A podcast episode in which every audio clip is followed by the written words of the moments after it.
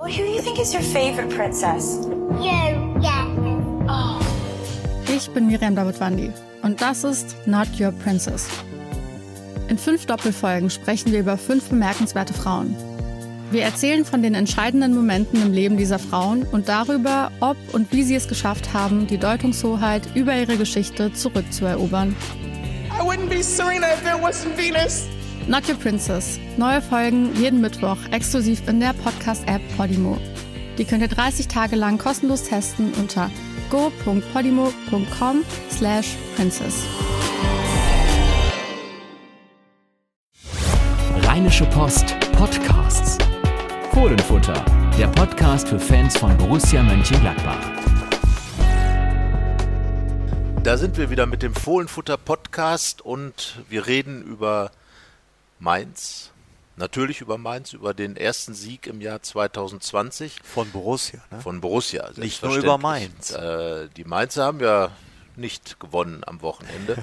Wir reden natürlich auch über das anstehende Topspiel gegen Rasenballsport Leipzig, bei Rasenballsport Leipzig in Leipzig und äh, ja, wir werden uns unterhalten über die Dreierkette, weil äh, wir sind keine großen Fans der Dreierkette und werden uns trotzdem darüber unterhalten.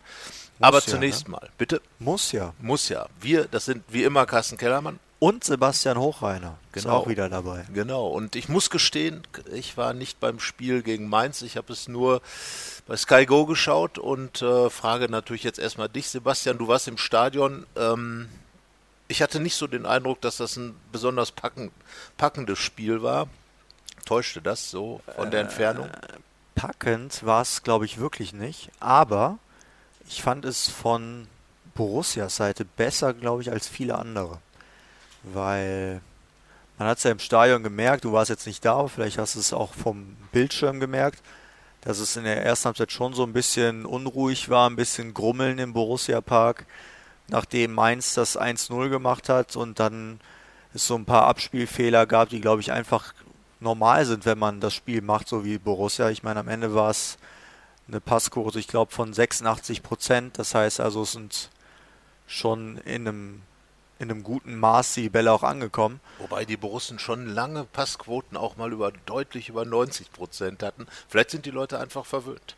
Ja, darüber müsste man eigentlich auch mal sprechen, wie das so ist, weil ich habe wieder relativ viele Leute gehört, die gesagt haben, das war Hacking-Fußball. Und wo ich mir dann immer sage, ja, was ist eigentlich für euch Hacking-Fußball? Also daran merkt man ja irgendwie, wo die Ansprüche hingegangen sind. Dieter Hacking hat ja immerhin mit Borussia jetzt die Europa League ähm, geschafft und irgendwie ist das jetzt das Synonym dafür geworden, dass es ganz furchtbarer Fußball ist. Ja, ich kann es auch überhaupt nicht nachvollziehen. Äh, wir schweifen jetzt ein bisschen ab, aber das ist wirklich ein gutes Thema und manchmal kommt man ja auch wirklich durch zwei, drei Worte auf etwas. Ja, es ist tatsächlich so, dass dieses Wort Hacking Fußball hier zum Synonym für das Allerschlimmste, was man sich vorstellen gewor äh, kann, geworden ist. Und dabei war es einfach eine andere Art von Fußball. Borussia hat da einfach äh, Ballbesitzfußball gespielt und hat relativ ruhig äh, auf, auf ihre Chancen gewartet. Wir erinnern uns an das 2-0 auf Schalke mit 60 Pässen wo dann alle applaudiert haben. Da hat niemand gesagt, was für ein Schrott war das denn. Und jetzt, äh, wenn man jetzt nicht irgendwie komplett immer auf Attacke geht, dann ist es gleich Hacking-Fußball und ja, solche Gegner wie Mainz kann man vielleicht gar nicht anders besiegen. Also da muss man, manchmal muss man auch einfach Geduld haben. Ja. Und manchmal funktioniert es nicht mit der Geduld. Nur das kam jetzt in dieser Saison auch schon ein paar Mal öfter vor. Und immer wenn es schlecht lief, lese ich oder höre ich überall Hacking-Fußball. Ja, die Leute sind da, äh, das muss ich schon sagen, sehr seltsam unterwegs und äh, naja, Dieter Hecking hat hier mit Sicherheit äh, schwierige äh, Zeiten durchlebt, hat aber auch dafür gesorgt, dass Borussia wieder aufgestanden ist, als sie dabei war, umzufallen, äh, beziehungsweise eben nicht umgefallen ist und ist dann in den Europapokal eingezogen mit, mit einer Mannschaft, die auch ähm, im Vergleich zur jetzigen weniger Optionen äh, parat hatte im Kader. Also ich glaube, da wurde schon was rausgemacht. Natürlich, klar, da ist dieser Absturz von Platz 2 zwischenzeitlich auf den fünften Platz am Ende, zwischenzeitlich mal aus den Europarängen raus. Aber die Rückrunde läuft noch, das muss jetzt erstmal gehalten werden und ich glaube einfach zu sagen, der Fußball unter Dieter Hecking respektive seinen Vorgängern äh, war ein ganz anderer als der, der jetzt gespielt werden soll. Dafür ist Marco Rose ja gekommen. Wenn er alles hätte gleich machen sollen, dann hätte Hecking ja auch, wäre Hecking wahrscheinlich noch hier.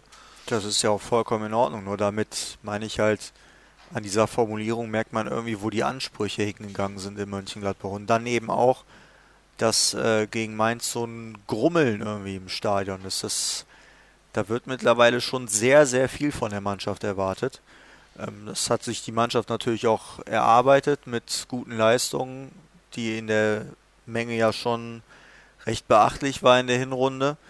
Aber man darf halt nicht vergessen, dass Borussia noch nicht Bayern ist, noch nicht Dortmund ist und wahrscheinlich auch nicht Leipzig, über die wir sp später sprechen. Ähm, das wundert mich einfach so ein bisschen. Aber naja. Ist es nicht generell so, dass, dass im Fußball, gerade im deutschen Fußball, die Ansprüche extrem hoch sind? Also das äh, Gladbach hat natürlich in den letzten Jahren extrem rasanten Anstieg gehabt. Wir haben ja vergangene Woche das große Interview mit Stefan Schippers gehabt. Da haben wir dann über die letzten zehn Jahre gesprochen. Und wenn man an den Anfang schaut, 2010, äh, da war die Zeit noch eine völlig andere. Jetzt steht hier ein ganz anderer Borussia-Park. Jetzt steht hier eine Mannschaft, die konkret zwei Jahre lang schon im, äh, im äh, oberen Bereich, in, in, den ersten dreien steht, wenn die Rückrunde losgeht. Da hat sich schon einiges getan. Und äh, ja, ich glaube, es war aber schon immer immer so. Wenn man mal mit den ganz alten Borussen spricht, mit Berti Vogts oder so, der sagt auch, hier hast du dann ein Spiel mal nur 3-0 gewonnen, dann wurde direkt erstmal gepfiffen und gemurrt und geknurrt und äh, vielleicht ist das so am Niederrhein. Das mag sein, dafür bin ich jetzt noch nicht lang genug hier, aber bei anderen Vereinen habe ich es irgendwie anders erlebt. Aber ja, ich, ich, du, das ist, ich bin ja auch immer dafür, dass man eher sich hohe Ziele stecken sollte als niedrige die Fans oder diejenigen, die Hacking-Fußballern gerne als Synonym für was Schlechtes ähm, bringen wollen, die haben scheinbar sehr hohe Ziele. Aber man muss halt dabei immer noch so ein bisschen realistisch bleiben. Ähm, ja, deswegen, ich kann da nicht so viel mit anfangen mit Hacking, Fußball und Verbindung mit was Schlechtem. Ähm, auch wenn wir natürlich auch gesehen haben, dass das in der Rückrunde vergangene Saison nicht besonders schön war, was da teilweise passiert ist. Aber man sollte dann schon auch so das Gesamte betrachten und Hacking-Fußball ist ja gerade in der zweiten Liga auch nicht allzu erfolgslos. Genau, und ich glaube auch, dass Marco Rose einfach diese Mischung äh, in der Mannschaft doch sehr zu schätzen weiß. Es ist eine Mannschaft, die damals dann Hackings Vorgänger André Schubert gelernt hat, aktiv zu spielen extrem aktiv zu spielen, teilweise hyperaktiv zu spielen. Das hat dann dazu geführt, dass Schubert gescheitert ist. Dieter Hecking kam dann und hat dann im Prinzip eine Mischung aus Favre und Schubert-Fußball installiert. Wir reden gleich noch über das Leipzig-Spiel und es gab da einfach äh, bei diesem 2 zu 2 2017 ein Tor oder auch beim 3 zu 0 Sieg in München Tore, die äh, wahrscheinlich äh, Marco Rose heute seiner Mannschaft als äh, Paradebeispiele für, für Attacke-Fußball äh, und äh, Balleroberung und Umschaltspielfußball da vorlegen würde. Also ich glaube einfach, es ist viel veranlagt in der Mannschaft und Marco Rose ist sehr, sehr froh darüber, dass er das alles hat, dass er in Spielen wie gegen Mainz einfach auch eine Mannschaft hat, die geduldig warten kann, die sich dann diese Stärke ist natürlich dann da, nach Rückständen nicht äh, aus der Ruhe bringen lässt und die dann in Geduld äh, einfach sich ihre Torchancen herausspielt und dann mit in Alassane Playa jemanden gehabt hat, der das dann auch mal wieder umgesetzt hat in Tore. Also ähm, ich glaube auch, dass einfach diese Vielfalt für Marco Rose ein ganz wichtiges Element ist, dass die Mannschaft jetzt so weit oben steht. Es war ja auch gegen Mainz so, dass man sich so ein bisschen das Glück erarbeiten muss. Also man hatte viele Szenen, die einfach so an, an dem letzten Moment gescheitert sind. Ich weiß noch, Matthias Ginter hat unzählig viele Flachpässe durch die Schnittstelle gespielt. Einmal auch auf Patrick Herrmann relativ am Anfang. Und dann hat halt so das letzte Zuspiel von Patrick Herrmann gefehlt. Und solche Szenen gab es mehrere. Und daraus wurde dann irgendwann Murren, weil es 0-1 stand. Aber das hat Borussia dann einfach auch gut gemacht, dass sie halt drangeblieben sind.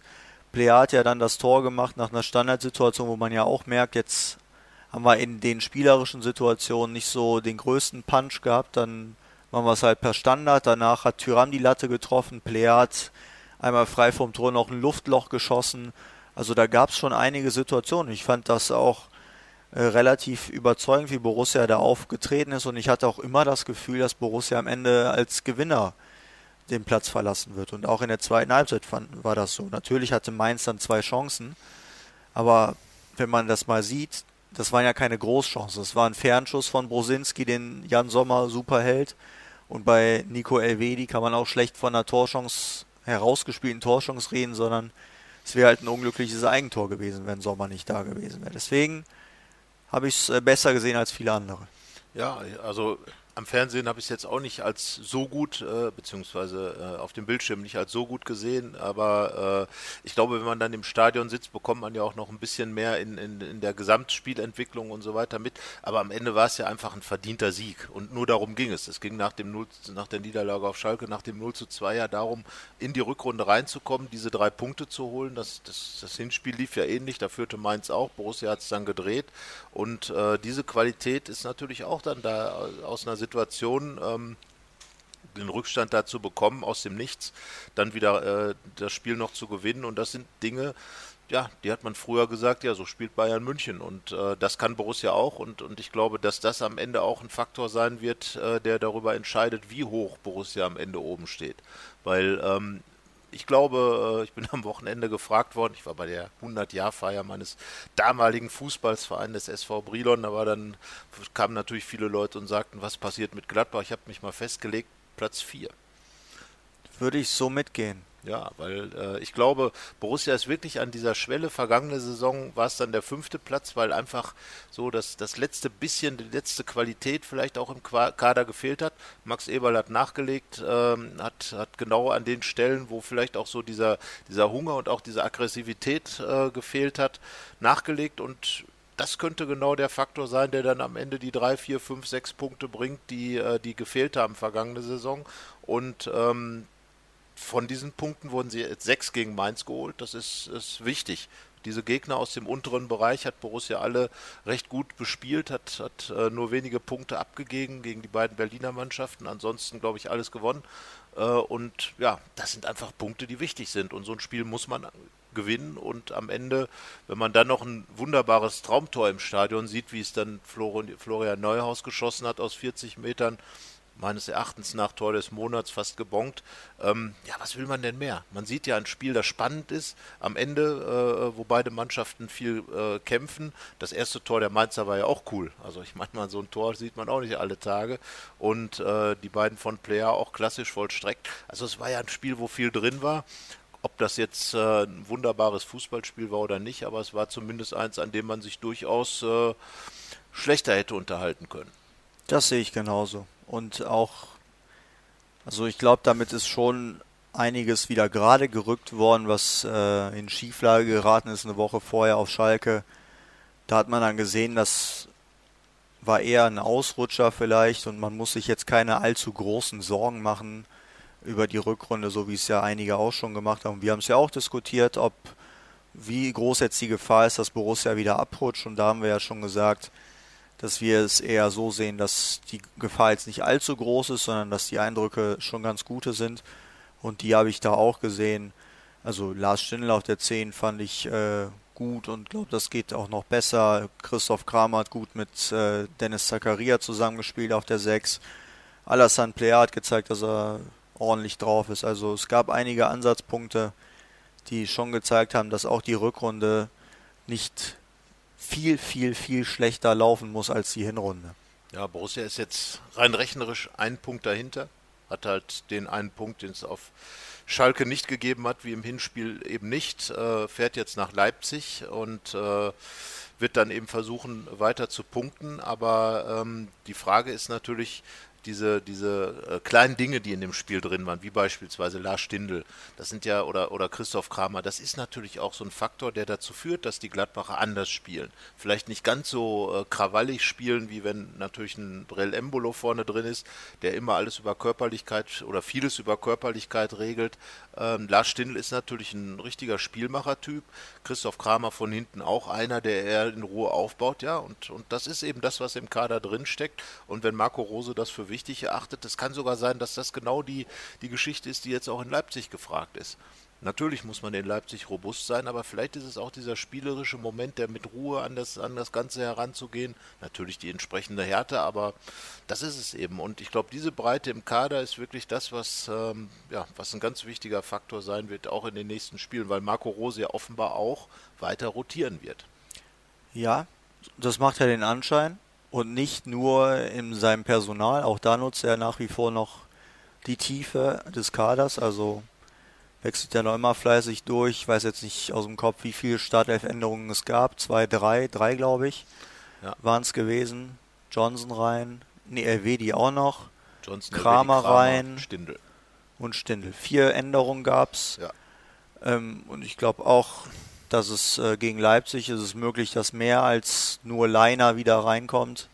Er kehrt zurück nach seiner Gelbsperre. Ja, also personell und ja auch in Sachen Systemfrage ist Rose da nach wie vor flexibel. Wir haben ja nach wie vor noch diese verunglückte zweite Halbzeit auf Schalke etwas präsent. Da hat das mit der Dreierkette nicht ganz so gut funktioniert, aber es wurde ja auch schon im Trainingslager angekündigt, dass es jetzt durchaus häufiger zum Einsatz kommen kann. Und vielleicht wäre das am Samstag so die Maßnahme, um mal äh, Timo Werner ein bisschen aus dem Spiel zu nehmen, weil der läuft ja den Gladbachern regelmäßig weg. Ja, acht Tore hat er gegen Gladbach geschossen, drei im letzten Spiel, zwei im Heimspiel von Leipzig beim letzten Mal.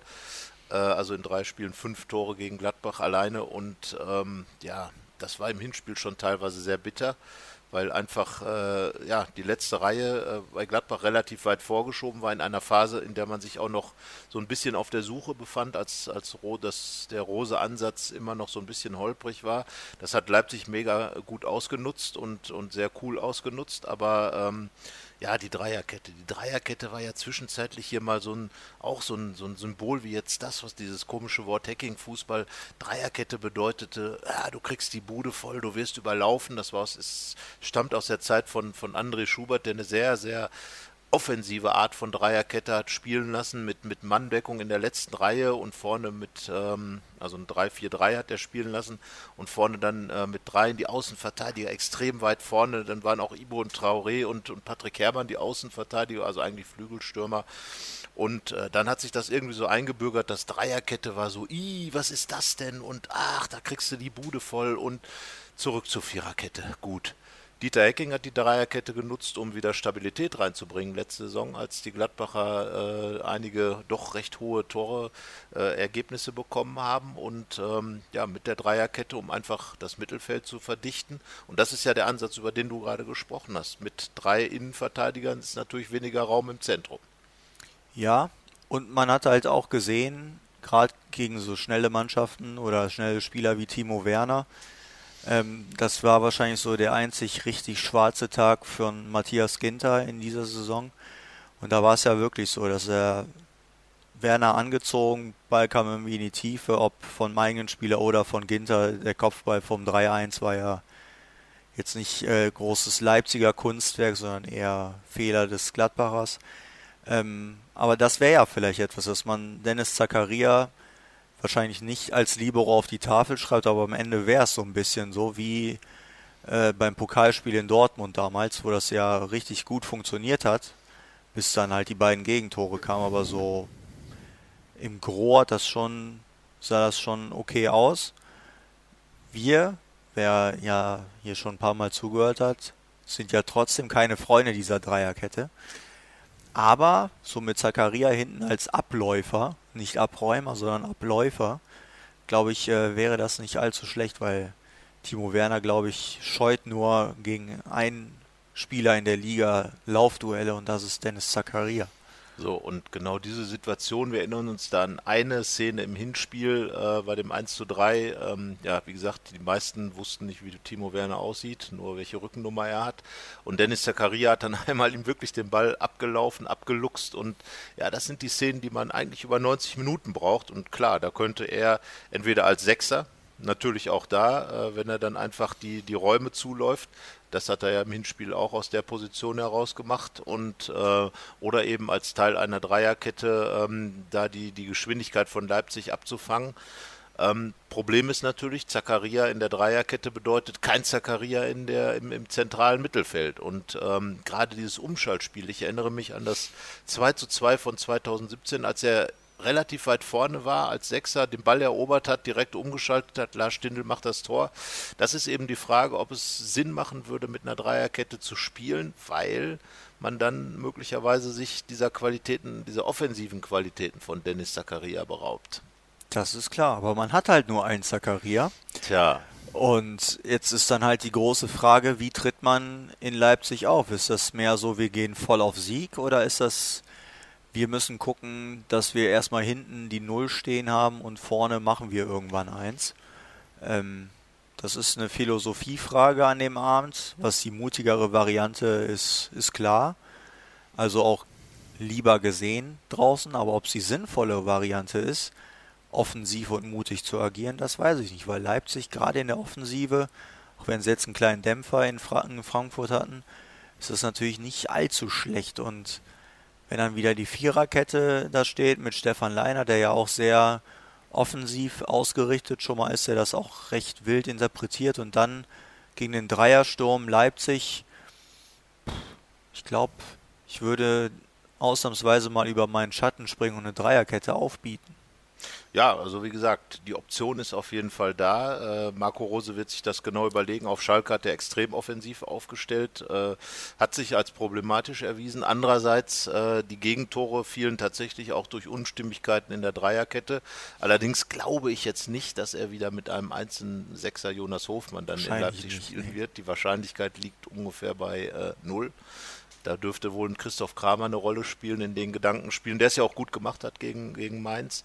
Und äh, ja, das, das ist spannend, äh, das zu beobachten. Ähm, inwieweit Rose dann versuchen wird in seiner Heimatstadt. Das wird ja für ihn auch ein ganz besonderes Spiel werden. Da wird ja die ganze Familie wird ja wahrscheinlich im Stadion sein, viele Freunde noch aus alter Zeit und ähm, ja, da wird er natürlich schon auch was auf den auf die Platte bringen wollen. Ich glaube, den Ehrgeiz hat er auf jeden Fall. Ähm, und es wäre der erste Sieg für eine Gladbacher Mannschaft überhaupt gegen Rasenballsport Leipzig. Also von daher, pff, ja, wie Mut, ja, es ist eine Frage des Mutes am Ende. Wie groß oder wie Mut und Vernunft. So, die beiden genau. Sachen stehen sich Mut gegenüber. kann ja auch schnell im Übermut enden. Ja, das ist äh, genau die Sache. Und ähm, ja, Marco Rose wird sich ein bisschen zügeln müssen. Er ist ja gerne mutig. Oh ja. Ja. Aber Mut ist auch nicht unvernünftig. Andererseits. Nein, also es geht ja auch nicht mit Angsthausen Fußball. Genau. Es wird nichts bringen, wenn man sich am Ende hinten reinstellt Eben. und eigentlich nur darauf wartet, dass irgendwann das Gegentor fällt. Sondern Borussia muss schon auch aktiv sein. Nur die Frage ist dann halt, wie sehr will ich diese Aktivität absichern? So und da es. dann den schnellsten Mann hinten als denjenigen zu positionieren, der den schnellsten Gegenspieler so ein bisschen aus den Fahrtwind nimmt, ist vielleicht nicht ganz so schlecht, weil Timo Werner hat halt nicht nur ein Tor in fünf Spielen geschossen, sondern acht in, ich weiß nicht, fünf, ne? Ja, so. Das ist ja so das ungefähr. siebte Spiel. Also er hat immer, eigentlich fast immer getroffen, mehr oder weniger. Ja. Es ist äh, achtes Spiel zwischen Gladbach und äh, Leipzig und ja, wie gesagt, man wartet noch in Gladbach auf den ersten Sieg. Unentschieden gab es bisher schon zwei, aber beide auch in Leipzig. Ja. Vielleicht, ah, ich weiß nicht, ob das diesmal auch so ist. Ich meine, es würde jetzt so ein bisschen passen, um ein bisschen Serie zu beenden, weil auswärts läuft es ja gerade nicht ganz so dolle Nein. aus Borussia-Sicht. Ein Punkt aus den vergangenen vier Spielen und wenn man sich dann die Spiele nochmal ansieht, das war halt auch wirklich äh, nicht gut. Also in Wolfsburg die Niederlage klar verdient.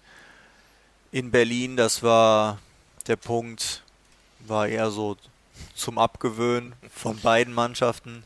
Union auf Schalke, verloren. Union verdient verloren, auf Schalke verdient verloren. Also da ist man schon äh, gefragt. Nur vielleicht kann ja Marco Rose so ein bisschen meine Heimat, eure Heimat vermitteln, dass es so ein bisschen Heimspiel zumindest von der Einstellung her wird. Aber ich sage ja auch, ähm, wir diskutieren ja in der Ausgabe Mittwoch, ob Borussia bereit ist oder gut genug ist für Leipzig.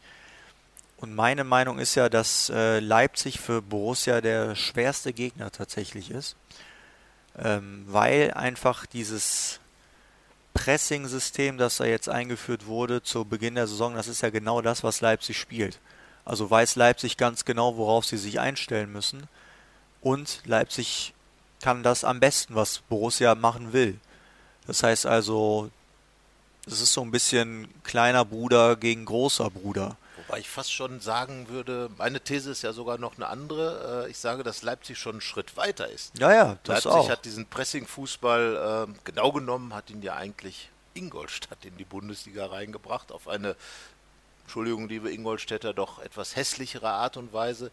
Leipzig hat das dann von Anfang an so gespielt, wie es, wie es, wie man es kennt, einfach sehr aggressiv, sehr schnell.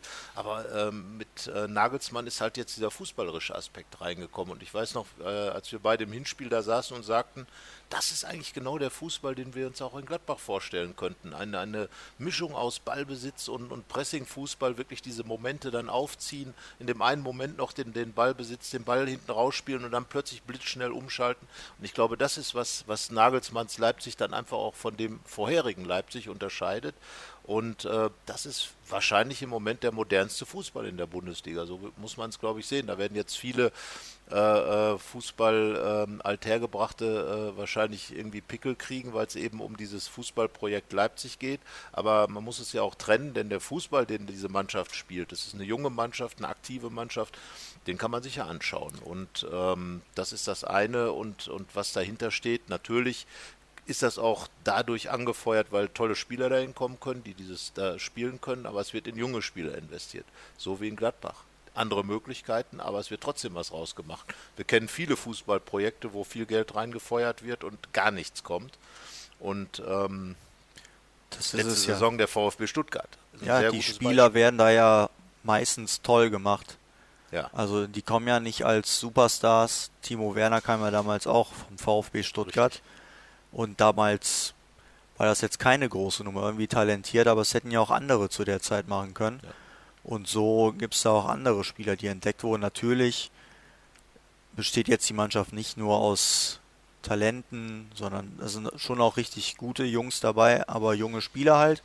An sowas habe ich immer am meisten Spaß, wenn solche Jungs sich entwickeln und man nicht irgendwie die 28 bis 30-Jährigen einfach dazu kauft.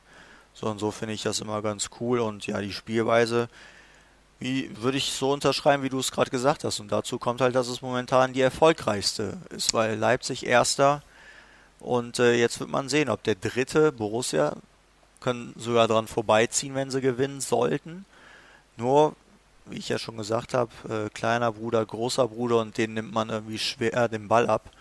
Ich werde da später, wenn wir ans Tippen kommen, eher in die Leipziger Tendenz Da gehen. muss ich ja jetzt blitzschnell mal eingrätschen, denn auch da kann man mit einer Statistik den kleinen Bruder ein wenig unterstützen, weil Marco Rose, dieser Marco Rose, der jetzt Trainer in Gladbach ist, war ja schon mal mit Salzburg, dem kleinen kleinen Bruder von RB Leipzig äh, dort, hat gewonnen in der Europa League 3 zu 2. Aber RB Salzburg gab es doch vor RB Leipzig. Ja, aber es ist ja trotzdem in der Wahrnehmung der kleinere Bruder, denn der Bundesliga-Tabellenführer ist ja immer der große. Also sagen wir mal so, äh, Rose weiß zumindest, wie man in Leipzig gewinnt. Das ist schon mal ein so, Vorteil. Bei ja. RB Leipzig gewinnt.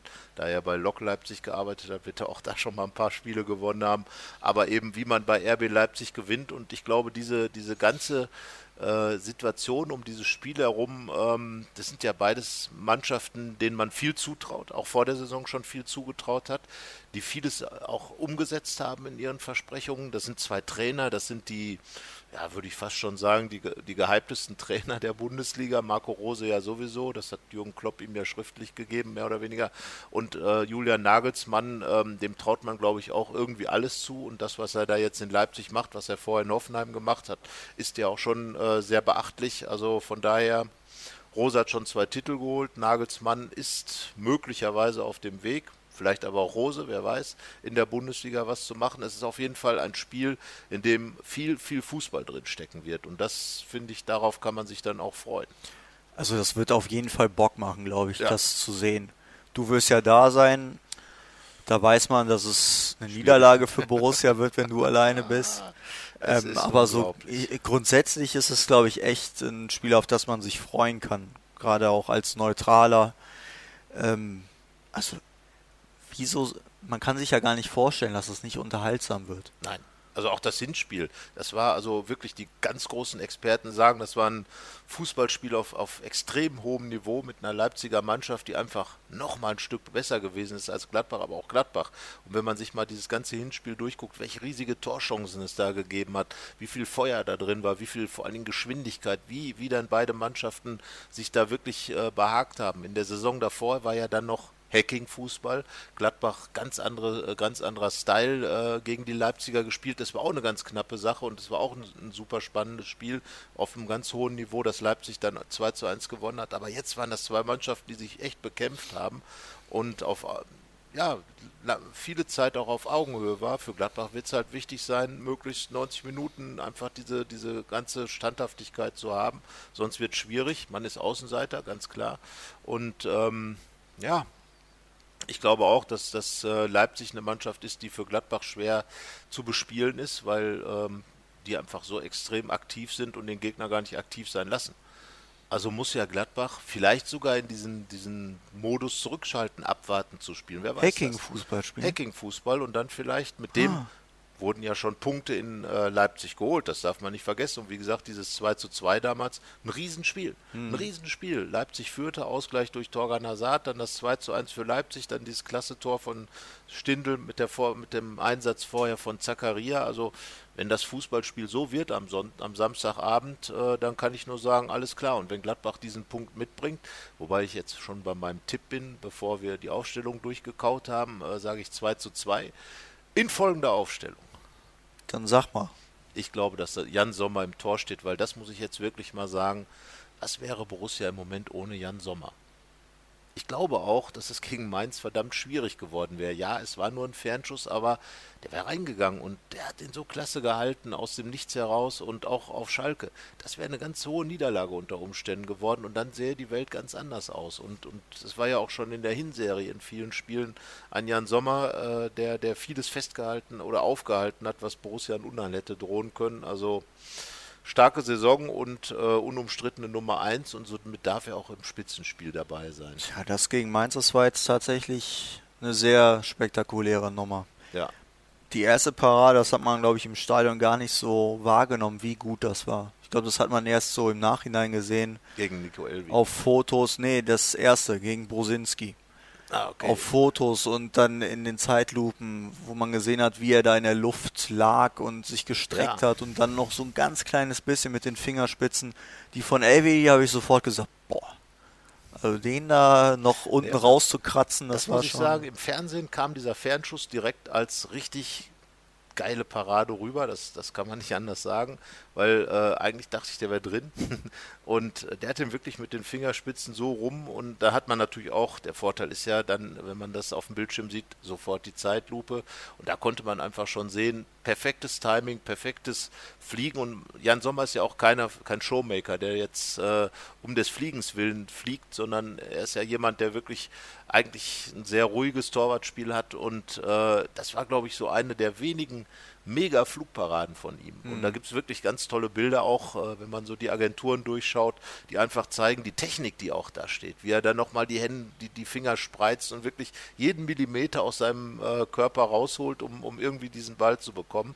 Und genau das ist es einfach alles dafür zu tun, den letzten Millimeter rauszuholen, den letzten Zentimeter rauszuholen für den, für den Erfolg. Und das ist das, was Jan Sommer einfach auszeichnet als Torwart. Ja, unterschreibe so. ich genau so. Also Jan Sommer spielt Und dann alleine. gehen wir davor. Davor. Leiner. Kehrt zurück und spielt. Du bist in der Viererkette? Ja, die ist ja meistens vor dem Torwart. Nehmen wir die Viererkette oder nehmen wir die Dreierkette? Wir müssen ja nicht einer Meinung sein. Also ich bleibe bei der Viererkette, weil ich sage, Zakaria wird einerseits vorne, andererseits hinten gebraucht. Also ähm, Viererkette mit dann den besagten Herren Leiner, LWD, also Leiner, Ginter, LWD und es wird Oskar Wendt sein, weil Rami Benzebaini ist ja noch verletzt. Und ich sage dann halt Dreierkette äh, und fangen dann bei dem rechten Innenverteidiger an, Ginter, Mitte, Zakaria, dann Elvedi. Und dann würde ich sagen, davor vier mit den Außen Leiner. Links würde ich etwas anderes machen als Oscar Wendt. Aber ich glaube ja nicht, dass es äh, auch derjenige machen wird, der dafür verantwortlich ist. Weil ich glaube, Oscar Wendt hat irgendwie einen besseren Stand im Verein als drumherum. Ja, das glaube ich auch. Und ich muss jetzt auch wirklich noch mal eine kleine Lanze für Oscar Wendt brechen. Natürlich ist er nicht mehr der schnellste Spieler der Welt und ähm, eine gewisse Flapsigkeit im Spiel nach hinten hat er schon immer gehabt.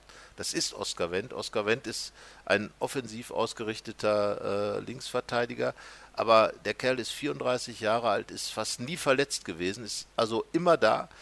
Ähm, und das äh, zeigt eigentlich seine professionelle Einstellung, die er auch hat, weil er einfach vieles richtig machen muss. Sonst würde er nicht mit 34 noch mehr oder der könnte ja eigentlich jedes Spiel machen. Die Verletzungen, die er hatte, waren meistens Unfallverletzungen und ja, jetzt ist Rami Benzebaini halt nicht da. Er ist im Moment mit Sicherheit der Spieler, den, den jeder aufstellen würde, weil er einfach auch diesen, diesen, diesen Rose-Faktor total verkörpert. Aber ich glaube, dass Marco Rose genau weiß, dass er zwei Linksverteidiger hat, die beide ihre Qualitäten haben. Und ich glaube auch, dass Oskar Wendt bei vielen Leuten ein bisschen zu schlecht wegkommt. Das muss ich mal sagen. Das er alle hat, mal, klar. Er hat seine, äh, mit Sicherheit seine Schwächen, aber ähm, ich würde jetzt für ihn keinen Grund sehen, ihn in so einem Spiel, wo, wo der Konkurrent nicht da ist, nicht aufzustellen. Muss ich ganz ehrlich sagen. Also ja, ich sag in beiden ja, Varianten übrigens. Ich glaube ja dann auch, dass es am Ende so kommen wird. Ich würde schauen, ob ich anders kreativ werden könnte, aber Bleibt jetzt dann auch dabei, dass es Wendt in dieser Viererkette im defensiven Mittelfeld links ist. Und im Zentrum sage ich dann, dass dort die beiden Best Buddies spielen mit Kramer und Herrn Neuhaus. Florian Neuhaus hat sich natürlich mit seinem kurz mit seinem Einsatz gegen Mainz äh, extrem in den Fokus gespielt, äh, ein super Tor gemacht. Ähm, wir haben über die Konkurrenz im zentralen Mittelfeld ja gesprochen. Du hast ja auch noch eine Geschichte dazu gemacht. Wer könnte der zweite Sechser neben Zakaria sein? Jetzt machst du deine Aufgabe noch größer und wir müssen zwei suchen, in denen du Zakaria nach hinten ziehst. Tja, wer könnte, wer sollte, wer wollte. Wir sagen mal. Ähm, ja, du hast ja eh ein anderes System. Ja, ja, das ist richtig. Aber ich muss mich ja auch entscheiden für einen. Und ähm, es gibt ja auch noch Laszlo Benisch, der auch gewisse kämpferische Qualitäten hat. Aber ich glaube auch, dass Neuhaus der Mann sein wird, der in meinem Fall neben Zakaria spielen würde.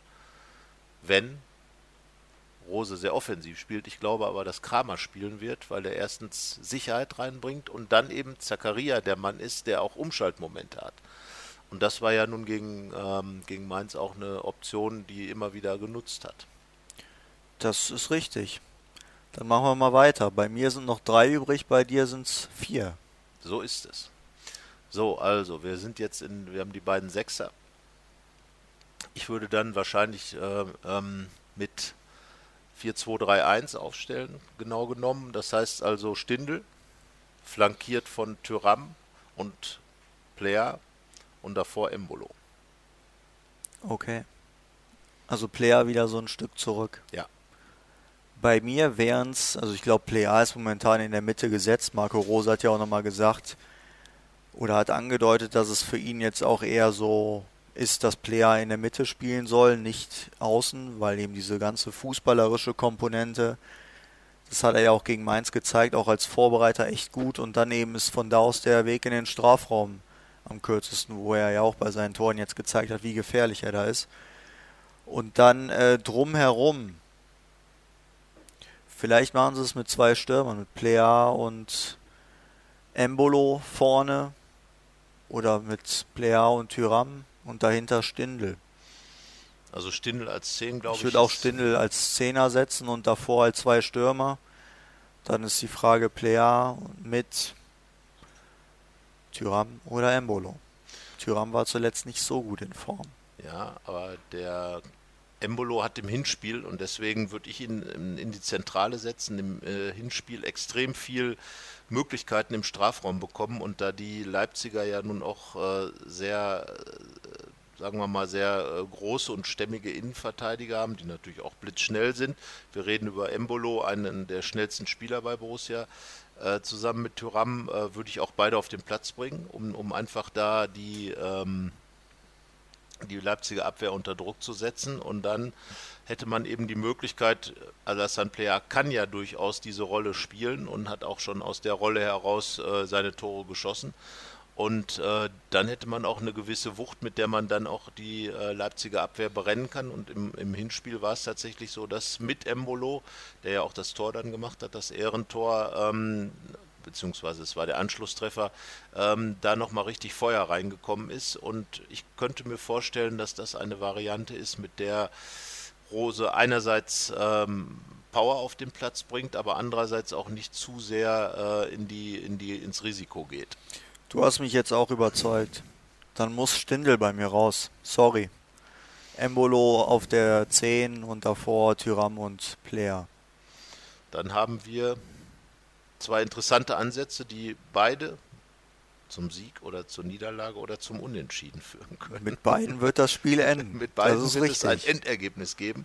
Soweit können wir uns definitiv festlegen und ich sagte ja schon, was mein Tipp ist, das 2 zu 2 und dabei bleibe ich auch. Ähm, und ich glaube, mit einem 2 zu 2 wäre Borussia richtig gut bedient.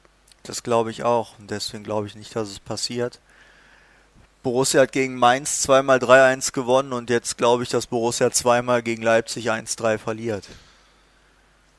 Das wäre dann für Marco Rose nicht so ein schöner Tag. Das Vermutlich nicht. Können wir, glaube ich, mit Fug und Recht behaupten, weil ich glaube, ähm, so gut kennen wir ihn ja noch nicht, aber ich glaube, dass man schon sagen kann, der Typ ist von Niederlagen mega genervt. Ich glaube, das ist jeder, aber er zeigt es auch und das ist ja. Ja. auch sympathisch. Das ist auch wichtig, glaube ich. Ja. Äh, und Weil äh, vergangene Saison zum Beispiel, das ist der Vorwurf, den ich in der vergangenen Saison mache, hatte man so den Eindruck, dass Niederlagen zu sehr hingenommen wurden. Genau. Und genau darum ist ja Marco Rose auch da. Also erstens gibt es für ihn keine Niederlagen, sondern nur nicht gewonnene Spiele, glaube ich. Das ist schon mal so dieser mini kleine, äh, auch wenn es nur eine verbale Geschichte ist, zu sagen, verlieren tun wir nicht. Wenn, dann gewinnen wir nicht. So, das ist ein positiver Ansatz und ich glaube einfach, er lebt das vor und du hast ihm auch nach dem, nach dem Spiel auf Schalke gemerkt, der war stinksauer. Auf sich selber wahrscheinlich, weil er, weil er sich ein bisschen vercoacht hat, aber vor allem auch auf die Mannschaft, weil sie in beiden Fällen vor der Pause und nach der Pause aus seinen Botschaften gar nichts gemacht hat. Er hat ja nicht, äh, er hat ja wirklich da vieles reingesteckt in die Aufstellung, auch an, an, äh, an Aussagen, offensive Aufstellung, dann spielt auch offensiv. Die Mannschaft hat nicht offensiv gespielt. Er hat gesagt, man hat nicht gesehen, dass da der Tabellendritte spielt. Und das muss man in Leipzig jetzt auf den Platz bringen, sich als Tabellendritter präsentieren. Man, man ist Außenseiter bei RB Leipzig, ja, aber man ist gar keinesfalls chancenlos. Und das müssen die Borussen einfach wissen und diese Chance müssen sie dann nutzen, diese kleine Chance. Deswegen 2 zu 2 wäre für mich wirklich ein Schritt zu sagen, ich hole einen Punkt und dann wäre man genau in dem Flow wie in der Hinrunde äh, nach drei Spielen mit vier Punkten. Damit hast du die Kabinenrede gehalten, nur dass du noch in der Kabinenrede einen Punkt durch drei Punkte ersetzen musst. Es geht immer um drei Punkte. Ja, aber ich sage ja, dass was Rose will, ist das eine, was ich erwarte, ist das andere. Genau. aber natürlich, wir werden es sehen. Vor 2 allem zu du 2 im übrigens- Stadion, Ja. ich im Fernsehen. Mal gucken. Mal gucken, Bei mir wird es wärmer als bei dir. möglicherweise, welche Konstellation dann die bessere ist, weil in der Woche drauf werden wir wieder beide im Stadion sitzen. Dann geht's zum Derby. Hui, hui, hui. Über das sprechen wir dann nächste Ja, Woche. Das ist besser. Ja, also erstmal ein sportverbundenes Vergnügen. Genau das. Äh, in, äh, in Allen Leipzig. Weitreisenden eine gute nach Ja, genau. Leipzig. Quer durch die Republik und dann schauen wir mal. Alles klar. Bis Tschüss, dann. bis Ciao. bald. Mehr bei uns im Netz www.rp-online.de